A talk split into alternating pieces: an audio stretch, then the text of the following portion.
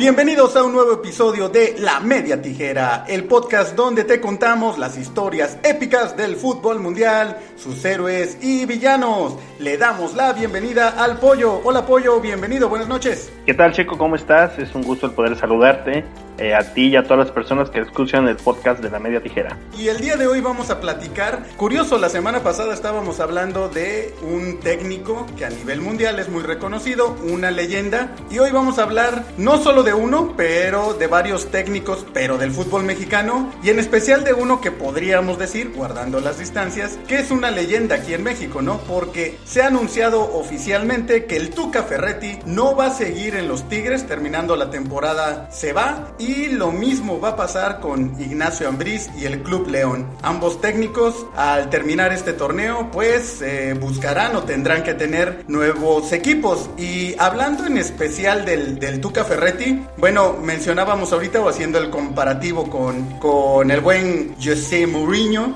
que el Tuca es un técnico que desde que inició, el único en el fútbol mexicano, que desde que inició su carrera jamás se ha quedado sin equipo. Si al término de este torneo no se contratara o no lo llevaran a algún banquillo, algún club del fútbol mexicano, pues se rompería esa racha. Estamos hablando de un técnico que tiene ya 30 años sin jamás, jamás haberse quedado sin equipo jamás ha sido despedido a mitad de una campaña y siempre que dejaba un club era porque se iba a otro, algo que pues difícilmente alguien lo puede lograr y más en el fútbol mexicano donde pues los clubs cambian de técnico casi como de calzones. Pollo, ¿qué, qué opinas de esto del, del Tuca Ferretti? Primero vamos a platicar eso antes de que le demos un repaso a su trayectoria, pero ¿qué opinas? Como dicen por ahí, ¿buena decisión o mala decisión que el Tuca se vaya de Tigres? Pues mira, eh, bien, bien comentas ¿no? Ricardo Tuca Ferretti es un entrenador que, que ha estado en, diferentes banquillos y, sobre todo en etapas muy largas, ¿no? Esta que comentabas eso de que los equipos buscan, o más bien no, no, dan proyectos largos, eh, pues Tigres y el Tuca han tenido eh, la otra cara de la moneda, ¿no? Con este proyecto de los últimos 10 años al frente de, de cuadro de Tigres en su segunda etapa, en donde nos damos cuenta que realmente esos proyectos a largo plazo, pues si van acompañados de los resultados, pues es una comunión muy importante entre directiva, jugadores, afición, ¿no? Y en el caso del Tuca eh, ha tenido esa, esa ventaja de que ha obtenido buenos, buenos eh,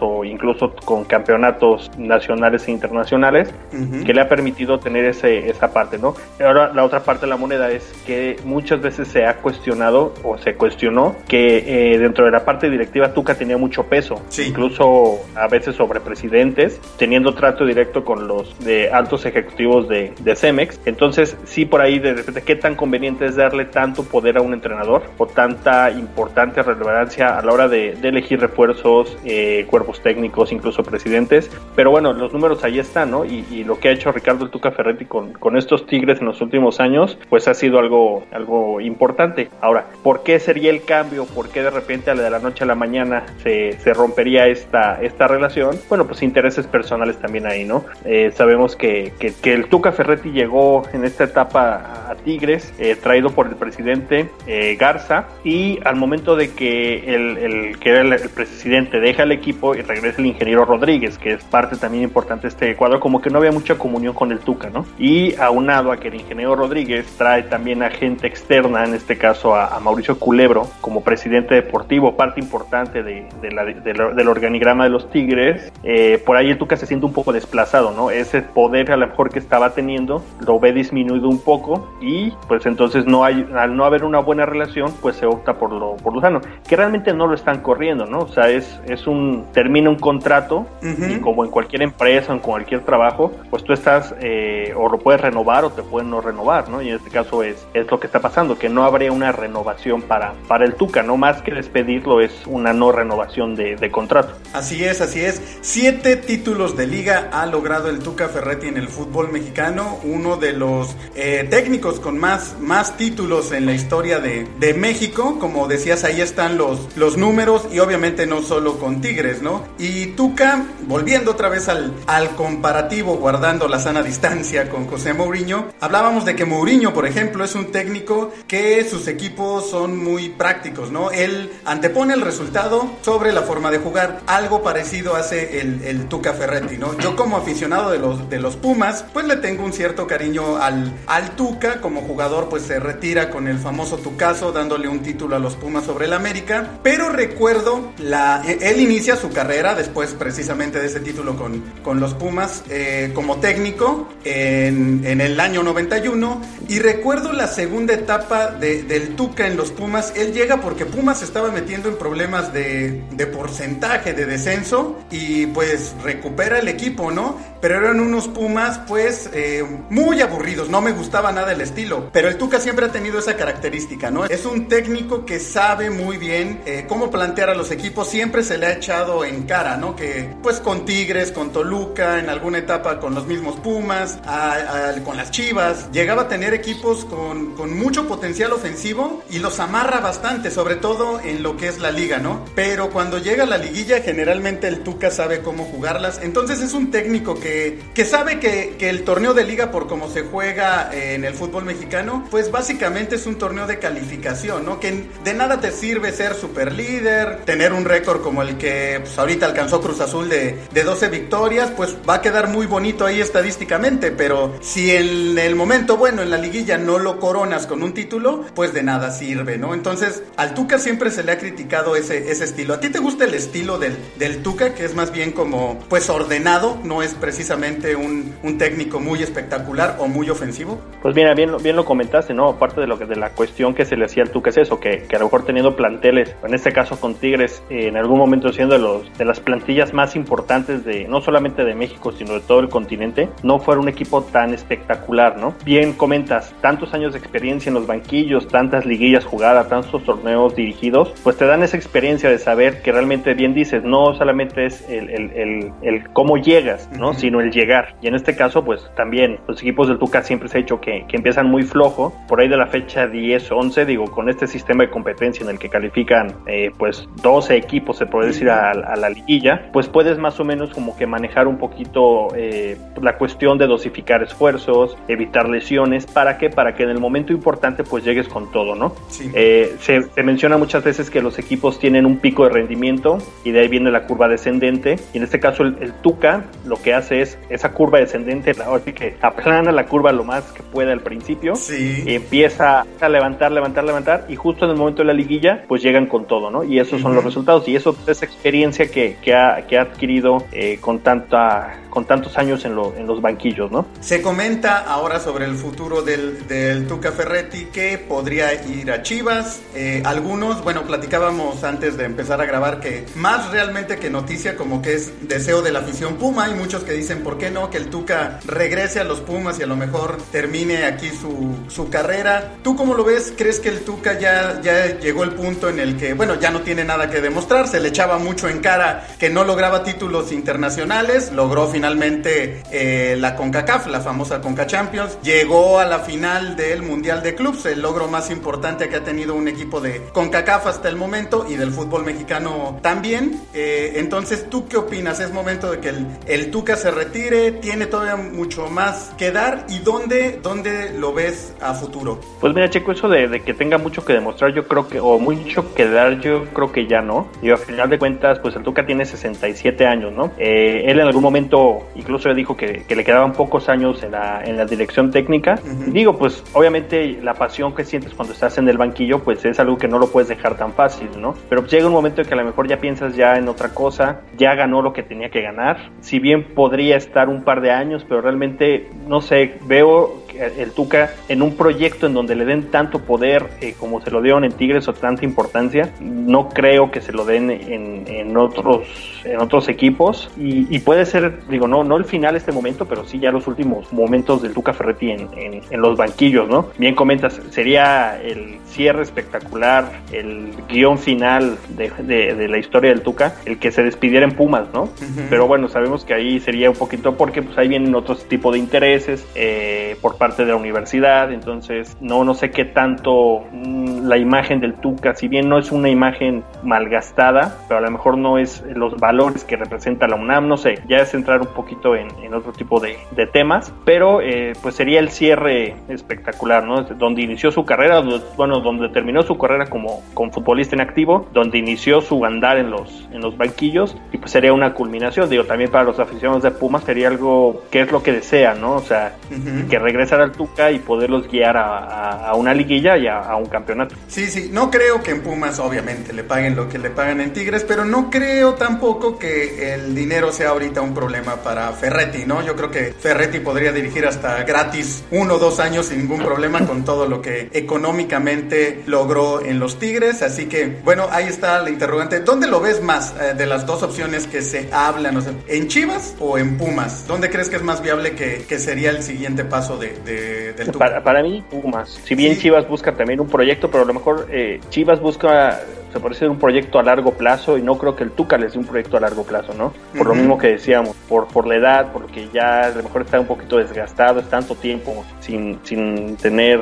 un descanso, se podría decir, dentro De, del fútbol y pues obviamente un proyecto a largo plazo, pues no, yo creo que no lo, no lo aceptaría, digo, no sé, sería ya especular mucho, pero a mí me gustaría verlo más en, en, los Pumas. Además, un punto muy importante que tú lo acabas de mencionar, lo del poder que tendría el Tuca, y bueno, sabemos que en Chivas, Ricardo Peláez como director deportivo, él es protagonista, Peláez le encanta ese rollo también de figurar y de, de, hablar y de ser el que arma los equipos cuando ha tenido ese cargo en, en los clubes por los que ha pasado, entonces sí creo que ahí chocaría con el Tuca, ¿no? Eh, el Tuca pues tiene también un perfil diferente, entonces... Tiene su carácter. Exacto, además tiene su carácter, entonces este sí, sí, yo también lo veo complicado para, para las Chivas, pero bueno, veremos, veremos qué pasa con el Tuca Ferretti, pero entonces tu pronóstico es, siguiente torneo, ¿agarra equipo o ya descansa? Independientemente de que no se retire del fútbol y a lo mejor en dos años vuelva a agarrar, ¿tú crees que ahorita sí brinque de inmediato y siga con su racha invicta de 30 ¿eh? años. Yo, creo que sí, yo creo que sí. Entonces, digo, igual como en algún momento estuvo en Pumas en un proyecto con un equipo peleando por el descenso, bueno, en este caso sin haber descenso, pero sí por los últimos lugares de la tabla. Hay muchos equipos desesperados que a lo mejor lo que necesitan es esa inyección anímica, ¿no? Entonces, digo, no solo la cuestión anímica, sino pues el Tuca sabe trabajar, esa es una realidad.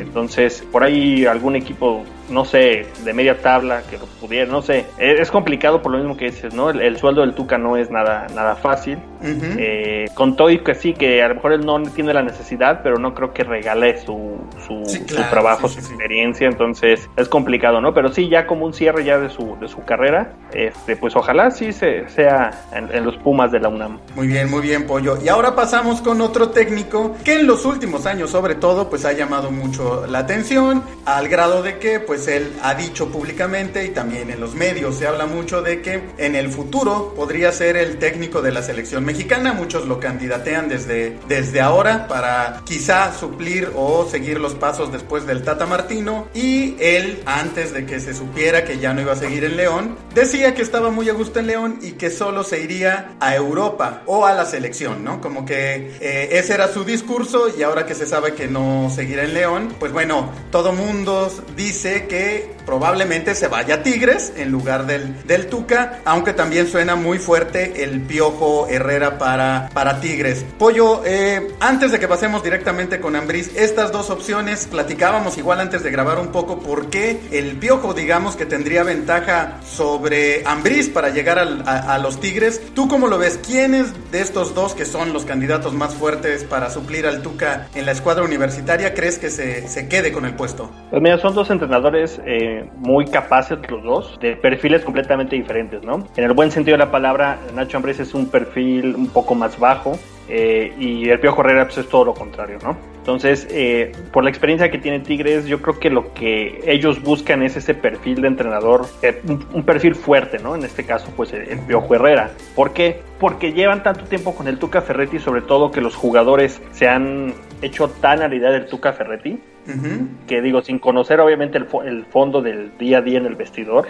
porque incluso de Nacho Ambriz tiene su carácter, pero pues no es un entrenador que tú lo ves en los partidos eh, discutiendo, alegando con los, con los árbitros, metiéndose con los jugadores, eh, eh, arengando un poquito a, sus equipos desde la parte emotiva o emocional, sino es un entrenador más, más ecuánime, más dedicado a la táctica, y el Piojo Herrera pues es, lo que a lo mejor el, el, aficionado de Tigres busca, ¿no? Incluso los jugadores, un entrenador que, que no se haga menos en un vestidor tan, tan fuerte, tan importante, con, con personalidades tan, tan contrastantes a diferencia de, de, otros equipos, como, como para que llegue un entrenador y, y, no tenga ese peso de autoridad, porque obviamente pues la capacidad la tienen los dos, pero eh, por las relaciones que tiene el, propio Herrera con, con, Mauricio Culebro, que ahorita está en Tigres, que, que, fue presidente o uno de los, de los vicepresidentes de la América, pues se ha especulado mucho, ¿no? De que, de que incluso por eso el Piojo Herrera no, no se fue a Tijuana ahora que, que se Boldi fue, fue contratado por, por los Cholos porque también se, se hablaba de, del paso hacia, hacia Tijuana, esperando a que pudiera, a que no se diera la firma de contrato con el Tuca y poder llegar vía libre a, a Tigres, ¿no?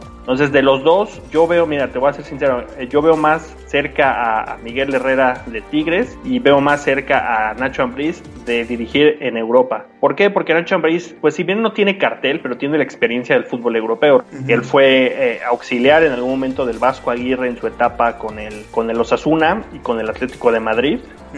Incluso tiene en su palmarés, o se podría decir, este, su currículum que dirigió partido de Champions en, en una ocasión que el Vasco estaba suspendido él dirigió partido de Champions. Entonces, pues puede tener los contactos para, para iniciar su, su aventura en el fútbol español, ¿no? ¿Quién nos quita que, que pueda ser un Vasco Aguirre también? Ir a un equipo de media tabla hacia abajo y empezar su, su formación como entrenador, ¿no? Entonces, eh, por el mercado yo siento que es, es más factible que el Piojo llegue, llegue a Tigres, que Nacho pueda tener esa vía también para irse a Europa, que también es su, su sueño, ¿no? Sí, claro, y sobre todo lo que platicábamos, ¿no? Que él planteaba eso, que él solo se iba de León eh, para la selección o para Europa. Y bueno, cuando se da esta noticia prácticamente al mismo tiempo que se anuncia que el Tuca no sigue, pues como que piensas, va a Tigres, pero ahora con esto que estás mencionando, y sí me parece lógico que el Piojo Herrera termine en los Tigres, pues como que ves la baraja de los equipos mexicanos y por el nivel que ya tiene Ambriz, pues sí se ve más fácil que, o más viable, quizá no más fácil, pero sí más viable, que sí se vaya a, a Europa, ¿no? Que tenga ya alguna oportunidad, como bien comentas, él pues tuvo una trayectoria importante allá con el Vasco Aguirre, probablemente tenga también contactos y bueno, ya tiene una trayectoria que, que lo avale. Yo recuerdo que por ahí había quien mencionaba por qué cuando estuvo con el Vasco no se quedó, o sea, cuando el Vasco dejó, por ejemplo, el Osasuna y brincó al, al Atlético, pues le hubiera dado la oportunidad. Pero bueno, las reglas de la UEFA no te permiten. Hasta ese momento, Nacho Ambriz solamente había sido auxiliar y para dirigir equipos europeos tienes que tener, me parece que son dos años de experiencia, eh, al menos en una liga profesional. Y en ese momento Nacho Ambriz no los tenía. Recordemos que de hecho Nacho deja de, trabajar con, con, el Vasco para empezar su carrera como técnico en Puebla, ¿no? Entonces, eh, bueno, ahorita sí ya tiene una carrera, una trayectoria que lo avala. Y, tiene pues, títulos, entonces. Exacto, y tiene títulos. Y me parece que también, eh, hablando ahorita de estilos, Ambriz sí tiene eh, un estilo más ofensivo, quizá que, que platicando, por ejemplo, del, del Tuca Ferretti. También juega, tiene un fútbol muy ordenado pero me parece que es más, más ofensivo, ¿no? Más vertical que el, que el Tuca. El, el Tuca es muy, muy ordenado, le gusta la, posesión, no es tanto de contragolpes, más bien como que nos paramos bien atrás, aprovechamos que por lo general tiene muy buenos delanteros, hacemos un gol y luego a ver quién nos da la vuelta, ¿no? Mientras que Ambris sí ordena mucho al equipo también, tampoco es como, no es un, un piojo, que el piojo Herrera podríamos decir que sí es más, más tirado al frente, más ofensivo, eh, pero es de toque rápido sus equipos, ¿no? Se paran muy bien, tocan rápido el balón, tienen la, la posesión y muy eficaces, aprovechan las oportunidades que tienen y también muy difícil de hacerles gol. Recordemos la final contra Pumas, no fue una final espectacular, pero León dominó el partido, dominó la posesión y aprovechó las jugadas que tuvo y Pumas no le pudo hacer daño. Sí, bien, eh, algo que se le criticaba un poquito a Ambriz, pero yo recuerdo cuando llegó al América, que todo el mundo decía, bueno, ¿por qué Nacho Ambriz es un entrenador de perfil bajo? Realmente no tenía como que las credenciales que, se llama, se, se, se, nombra, ¿no? Para, para dirigir un equipo como el América. Entonces, este sí fue mucha, pues mucha incredulidad, pero la realidad es que, que, Nacho Ambriz pues ha ido picando piedra, ¿no? O sea, eh, fue Puebla, en, en, Querétaro, en América, o sea, realmente eh, hay poco a poco y, hasta llegar a, ser campeón del fútbol mexicano, ¿no? Con una propuesta, sí, eh, diferente a la de, del Tuca, con, con un equipo, con una plantilla no digo de las importantes del fútbol mexicano, pero no del, top 3 de, plantillas en el fútbol mexicano y, le ha sacado provecho, ¿no? Entonces, muchas veces lo que buscan los equipos, sobre todo en España, es eso, ¿no? Entrenadores que con poco puedan hacer mucho. ¿Por qué? Porque a lo mejor no hay grandes presupuestos y que puedan entonces con la materia que tienen sacarle y que fue lo que hizo Ambris con el León, ¿no? Entonces, eh, yo no yo no veo, más bien veo viable esa, ese paso directo de Ambris al fútbol europeo de selección eh, pues en ese momento pues no y, y, ahí si te soy honesto en, en muchos años yo no veo a, a, Nacho Ambriz dirigiendo a México, pero pues sí que vaya creando su, experiencia en otro, en otro país y, ya entonces veremos qué, pasa, ¿no? Y hablando de la experiencia ahorita que me, eh, mencionaste a los gallos, que mencionaste a Querétaro, recordemos que en la etapa de Ambriz en Querétaro pasa el problema este de la empresa Oceanografía, se llamaba, que literal eh, no, no había dinero, no se les pagaba y Nacho se mantuvo al frente del equipo y ese equipo eh, obtenía pues ahí resultados para ser un equipo sin sueldo, sin saber qué iba a pasar con ellos, si los desaparecían o no. Eh, mostró un gran profesionalismo y en un momento tan difícil de crisis muy fuerte de un equipo, como dices, logró sacar lo mejor de, de sus jugadores y mantener el barco a flote. Oye, Pollo, y ahorita que mencionabas precisamente, bueno, que estamos hablando de Ambriz, del Piojo, el Tuca Ferretti, actualmente ahí mencionaste también a Ciboldi, que ya llegó con los Cholos de Tijuana. Yo quería platicar contigo. ¿Qué pasa con los técnicos en México? ¿Por qué seguimos hablando de los mismos nombres. Acabamos de mencionar que el Tuca tiene 30 años como técnico y todavía estamos hablando si regresa a Pumas o si se va a Chivas. Bucetich es técnico de, Chivas, un técnico que también tiene pues 30 años de carrera, si no es que, si no es que más. Siboldi, pues sí podríamos hablar de que tiene menos tiempo, pero ya también no, no se cuece al primer error. Tiene, sus equipos, sí, así es. Exacto. Mira, es, el piojo. Es, chistoso, ¿no? Porque muchas veces se habla de ese reciclaje de entrenadores, ¿no? y el reciclaje es por, por, etapas. Obviamente ahorita si tú ves, por ejemplo, un Hernán Cristante que es, eh, ha pasado varias veces por el banquillo de Toluca, eh, pues es, es, cuando te preguntas, ¿no? Digo, y Cristante es un entrenador joven. Sí. Ahorita estamos en esa parte de reciclaje de, entrenadores, pero que son entrenadores jóvenes, pero que ahorita están otra vez como que, que volviendo a, lo mismo, ¿no? Hay entrenadores que, que siempre van a tener su, su, lugar en el fútbol, su cartel, porque así se lo han ganado, este, que siempre van a estar eh, en la lista para que en cuanto algún entrenador pierda su trabajo puedan eh, entrar al relevo, ¿no? Pero como dice, siempre se está hablando de los mismos. Quitando a, al Tuca, a Bucetich, que son los, los más longevos, pues hay, hay otros que también han tenido mucha experiencia y que están ahí, ¿no? Lojitos Mesa, eh, Rubén Obarmano, eh, incluso Sergio Bueno, que son entrenadores que, que, de repente se pierden un par de años y después vuelven a aparecer en la escena del fútbol, ¿no? El Flacotena. Y no hay esta, el Flacotena, eh, Tomás Boy. Sí. O sea, son entrenadores que, que, sí, que ya tienen muchos, muchos años y de repente dejan un par de años y después vuelven a aparecer, ¿no? Mira, yo, yo lo veo más en el sentido de, de no darle la oportunidad a los entrenadores jóvenes eh, por todo lo que implica la industria del fútbol. Sabemos que es una industria multimillonaria, que, que a lo mejor no es tan sencillo darle oportunidad a alguien que no tenga experiencia, porque hay muchos intereses de por medio, ¿no? Salvo el descenso que ahorita no hay, pero pues, patrocinadores obviamente pues no les interesa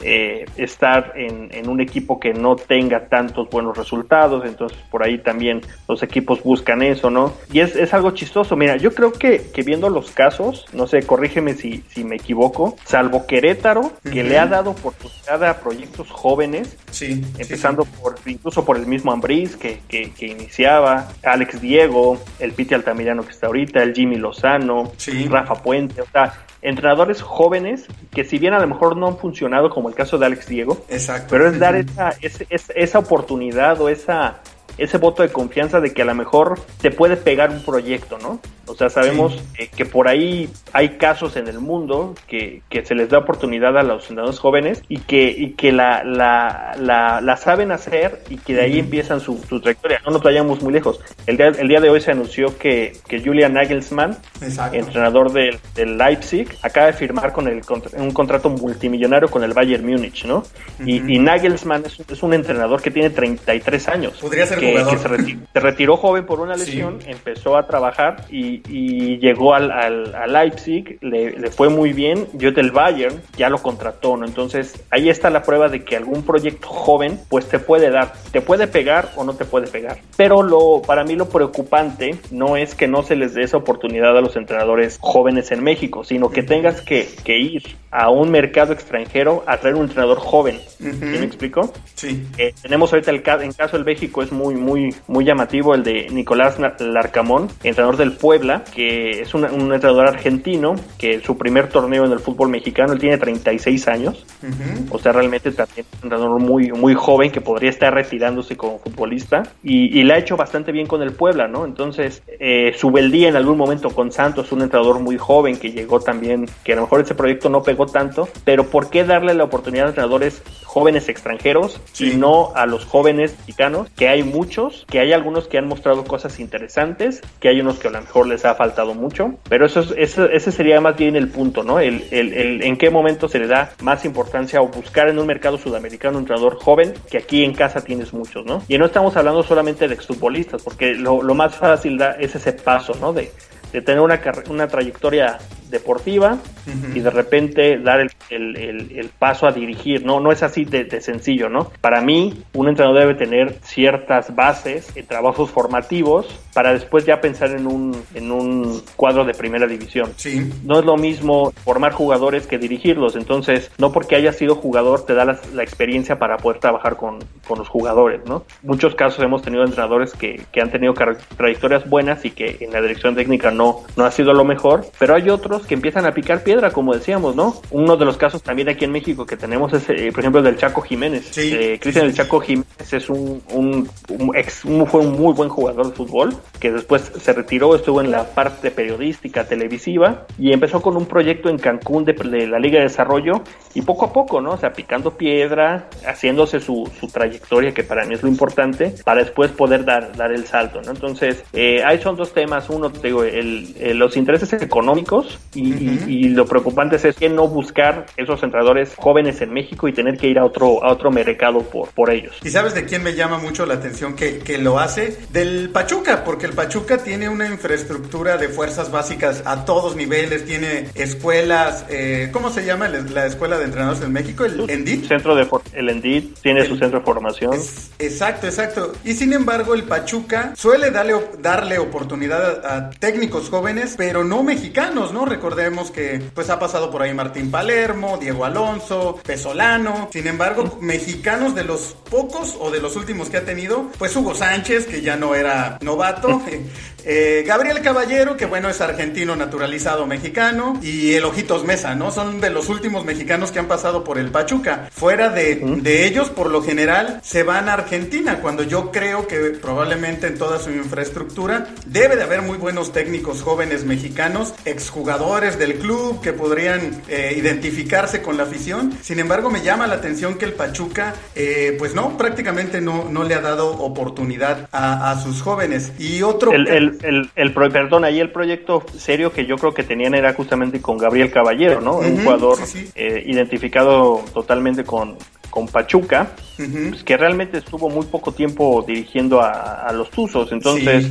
solamente 33 partidos, entonces por ahí los resultados digo, no lo acompañaron, pero era, era como que e, ese proyecto, pero a lo mejor la urgencia de, los resultados, bien, bien decíamos, pues los hace buscar otros mercados y, empezar a traer eh, extranjeros eh, pues que realmente pasan de noche, ¿no? Palermo pasó completamente de noche por el, por el fútbol mexicano, este Pezzolano pues ahí de repente cosas buenas, cosas malas, pero no se ha afianzado, entonces, este, sí, bien, bien comentas, ¿no? El caso de, de Pachuca. Ahora, eh, ahorita que hablas de los resultados y que obviamente el trabajo de, de, director técnico y que sí, sí, sí ha habido jóvenes, ¿no? Sí ha habido quienes han tenido su oportunidad, pero pues no, no han logrado dar el salto. Pero ¿cómo, por ejemplo, explicas a Rafa Puente Jr., ¿no? Un técnico joven que, como dices, sí tenía como cierta trayectoria, fue una sorpresa que llevara a los Lobos a, los ascendiera, obviamente el equipo lo, lo mantuvo, ahí en, en, esa experiencia pues ahí tuvo sus altibajos, pero después se va a Querétaro, después se va al Atlas y le va muy mal, ¿no? Y lo criticaban mucho sobre todo porque pues parecía un técnico que hablaba muy bonito, pero pues en la cancha no, nomás no se veían... Ese,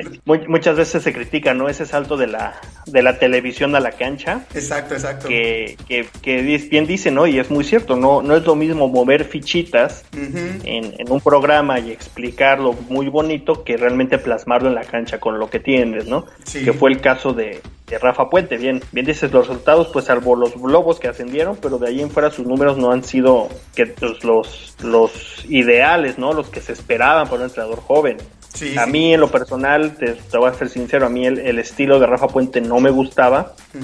Por eso, porque no basta simplemente con saber, porque obviamente el conocimiento lo tienes y, puedes saber mucho de táctica y puedes saber mucho de estrategia, pero no es lo mismo externarlo que plasmarlo. Entonces, el, entrenador se hace, como decíamos de Nacho Ambriz, y para mí es muy importante tener la materia prima y con lo que tengas sacarle el máximo provecho. Te podrá ir bien, no te podrá ir bien, pero sí que se vea eh, eh, esa parte, ¿no? De, plasmar un, un, estilo. ¿Por qué? Porque no todos los equipos son el Barcelona, no todos los equipos tienen el plantel del Madrid, del Manchester. Entonces, cuando un entrenador es capaz de sacar lo mejor de sus jugadores eh, sin ser grandes figuras, para mí eso es lo más eh, importante, ¿no? ¿Por qué? Porque es eso, te va, vas picando piedra, empiezas a, a, ganar experiencia y que en algún momento se te dará la oportunidad de llegar a un equipo ahora sí, en donde tú puedas tener una amplia baraja de jugadores y, y, y marcar tu estilo, pero ya totalmente diferente, ¿no? Tú has sido parte del centro de formación de, directores técnicos de la Federación Mexicana de Fútbol y,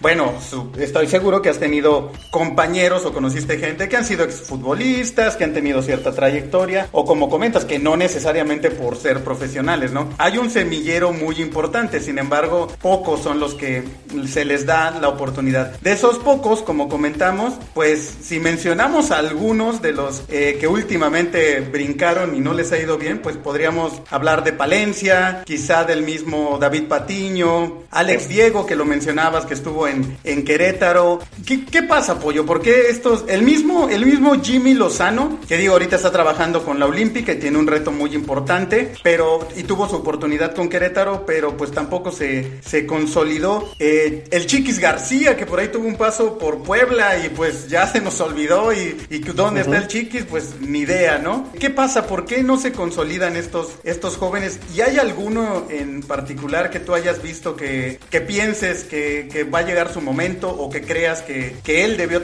haber tenido más, más oportunidades? Pues mira, si nos vamos a entrenadores, digo, no tan jóvenes, eh, pero para mí sí marcaba y de repente se desapareció, ya no dejó de tener oportunidades y que a mí me gustaba y de repente se desapareció de la escena es Daniel Guzmán. Mm, cierto, sí. El travieso Guzmán. De ahorita que hasta te sorprende, ¿no? De recordar a, Daniel Guzmán porque de repente sí estuvo muy, muy, eh, muy presente en esta baraja de, entrenadores. Sí. Y, y, de la noche a la mañana, pues último equipo de prevención fueron los Cholos hace seis años. Entonces, era un entrenador que a mí me parecía que tenía el, el argumento, incluso fue campeón del fútbol mexicano. Sí, y desapareció, no por lo mismo. Y de repente sí eh, hubo cierta baraja de entrenadores nuevos, pero que no, no continuaron y algunos se fueron perdiendo, ¿no?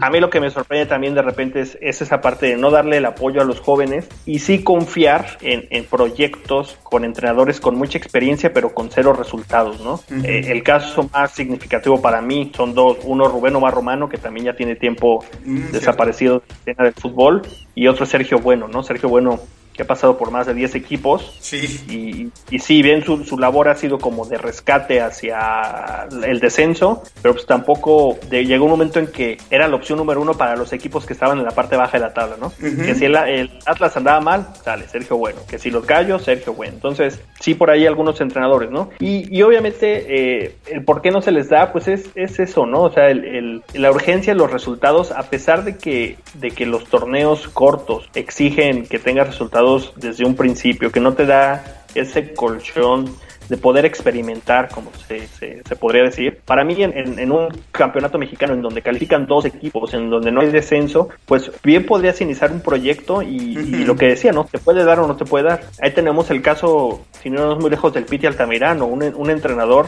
surgido precisamente de, de Lendita aquí en Querétaro, que tuvo su, su paso por, por Cimarrones, al tener convenio con el equipo de Gallos se fue a dirigir allá. Después estuvo de auxiliar de Matosas en la selección de Costa Rica. O sea, es un, un, un joven que, que, ha tenido su, su proceso y que ahora Gallos le dio la oportunidad y con uno de los planteles más reducidos o más, pues sí, de nómina más baja, pues ahí lo traen, o sea, su objetivo es es completamente diferente de los otros equipos, pero su objetivo principal lo cumplió. Entonces, pues ese tipo de proyectos de repente decíamos, el caso de, de Julian Nagelsmann en, en, Alemania, pues es la, la el, el, punto más claro, ¿no? De esos proyectos que te pueden dar. Entonces, lo más fácil sería que los clubes se animaran a, a, invertir y apostarle a, a estos entrenadores porque hay muchos que tienen mucha capacidad y, no recurrir a los mismos que, a lo mejor ya están muy viciados. ¿no? Mira, te, voy a dar un, dato. En la apertura 2017 fue el promedio de edad más bajo que hubo de técnicos del fútbol mexicano. Es decir,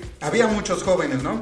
Vamos a revisar los nombres nada más para que veamos quiénes pues ya de plano ni siguen. Estaba Rafa Puente Jr., que tenía 38 años, 5 meses. El Jimmy Lozano con Querétaro, también de 38 años, 9 meses. Estaba Eduardo Coudet con Tijuana, de 42 años, 10 meses, que ahorita está en el fútbol español. Eh, el Chiquis García con Puebla, Diego Alonso con Pachuca, Matías Almeida con las Chivas, de 43 años, Palencia con los Pumas, de 44 años, Hernán Cristante, de 47, Mohamed, de 47, con Monterrey, Paco Gemes, de 47, Javier Torrente con León, de 48 años, el Piojo Herrera con América, de 49, y ya después empezaban los, eh, los nombres que ya hemos mencionado, el Profe Cruz, Roberto Hernández, el Chepo de la Torre, Nacho Ambriz, el Cabezón Luna y el Tuca Ferretti. De todos estos jóvenes, pues prácticamente solo sobrevive en el fútbol mexicano, pues de los jóvenes nadie.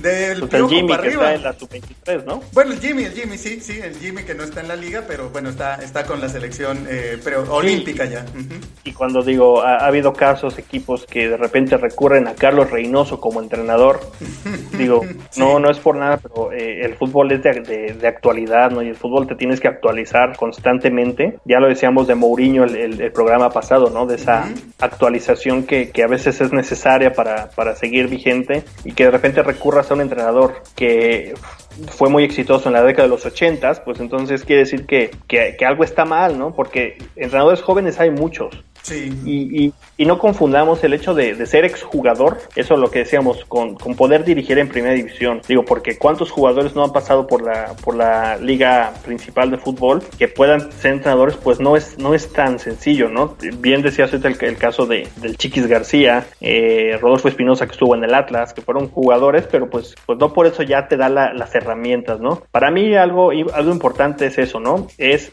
iniciar eh, fuerzas básicas prácticamente y de ahí empezar a, a, a, dar saltos. Y qué ha pasado también que hay algunos entrenadores que la parte formativa es lo suyo y que a lo sí. mejor pueden tener gran experiencia como formadores y a lo mejor no dar el, el paso hacia la primera. Uno de ellos, eh, y, y, conociendo el caso muy cercano con el, el ratón Ayala en, en León, un mm. entrenador argentino este que en la década de los 90 dirigió incluso al Pachuca, parte de ese programa de proyecto de Pachuca.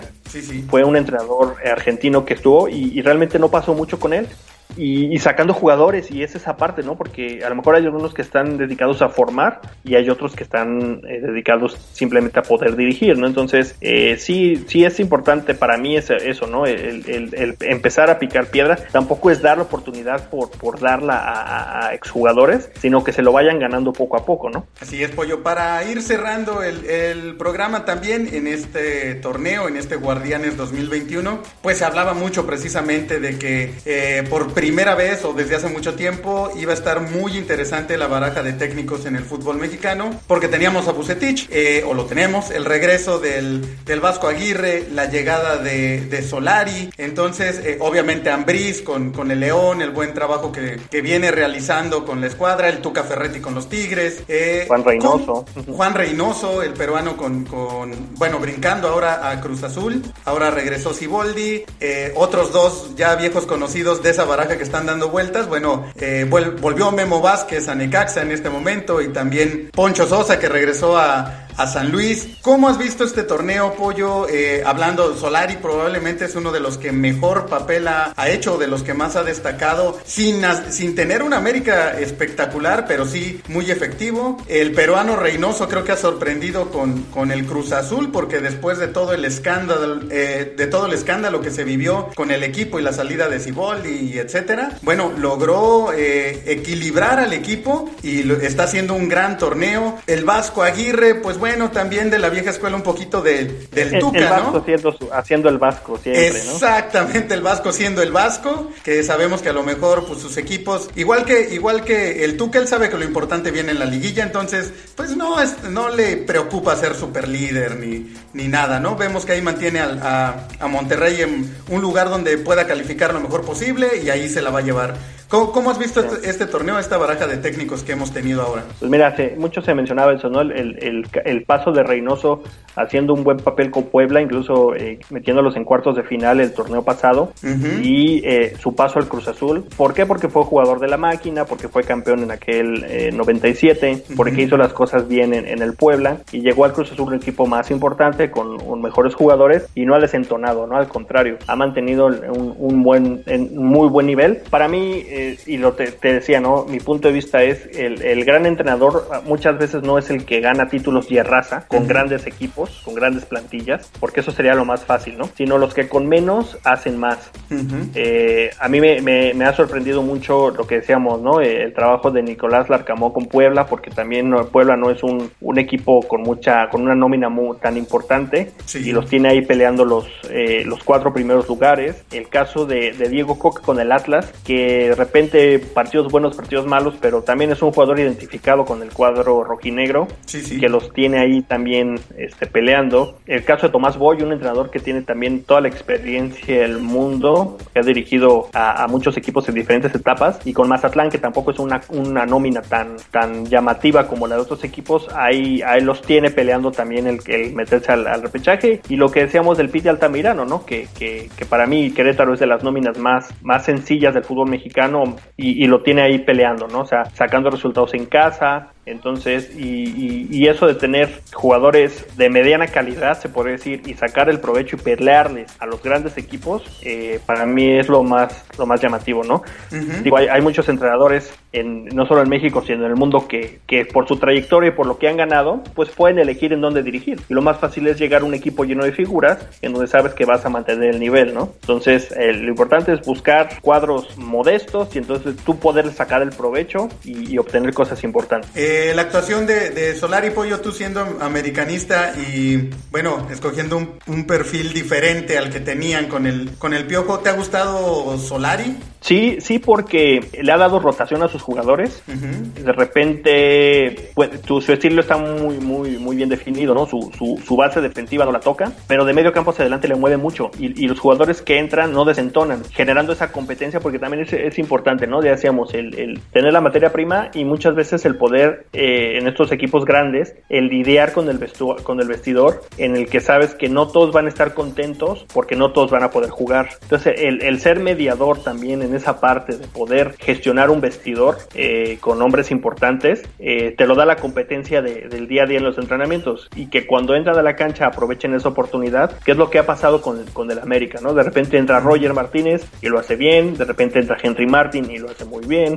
de repente juega Benedetti que ahí la lleva, este Fidalgo, el, el, español que lo traían sin, sin nada de cartel, pues ha sido de los jugadores más importantes para el América en este torneo, entonces es, ahí son dos, dos eh, aspectos un poquito diferentes, ¿no? Pero sí, digo, eh, me gusta el, estilo y ya lo platicamos en algún programa. Eh, lo que me gusta de Solari es, la tranquilidad, la ecuanimidad para dar conferencias, eh, totalmente diferente al Pio Herrera que yo, y lo repito, para mí el Pio Herrera es el entrenador ideal para el América, siempre lo, lo, va a hacer, pero Solari es un entrenador diferente, ¿no? Que, que, que, no, no es el mismo estilo, pero pues también los resultados pues ahí están, ¿no? Y al final de cuentas pues el, el fútbol desafortunadamente se basa en resultados sin, sin muchas veces ver el Hasta Giovanni Dos Santos está renaciendo en el América, así que buena labor la que está realizando Solari. Pues muchas gracias Pollo, ya veremos, ya estamos cada vez más cerca de esta famosa liguilla de, de dos equipos con todo y el, y el repechaje que sí le quita un poquito de, de emoción, pero bueno, vamos a ver por lo mismo. Digamos que el punto a favor es lo, lo que comentas, ¿no? Hasta los gallos, hasta Chivas, está peleando por meterse en la liguilla y pues una vez que inicie esta liguilla, pues es, es completamente otro torneo y ya veremos, ya veremos cómo se va desenvolviendo eh, esta liguilla, este nuevo torneo del fútbol mexicano y lo platicaremos aquí en el podcast de La Media Tijera. Muchas gracias Pollo por habernos acompañado en este episodio.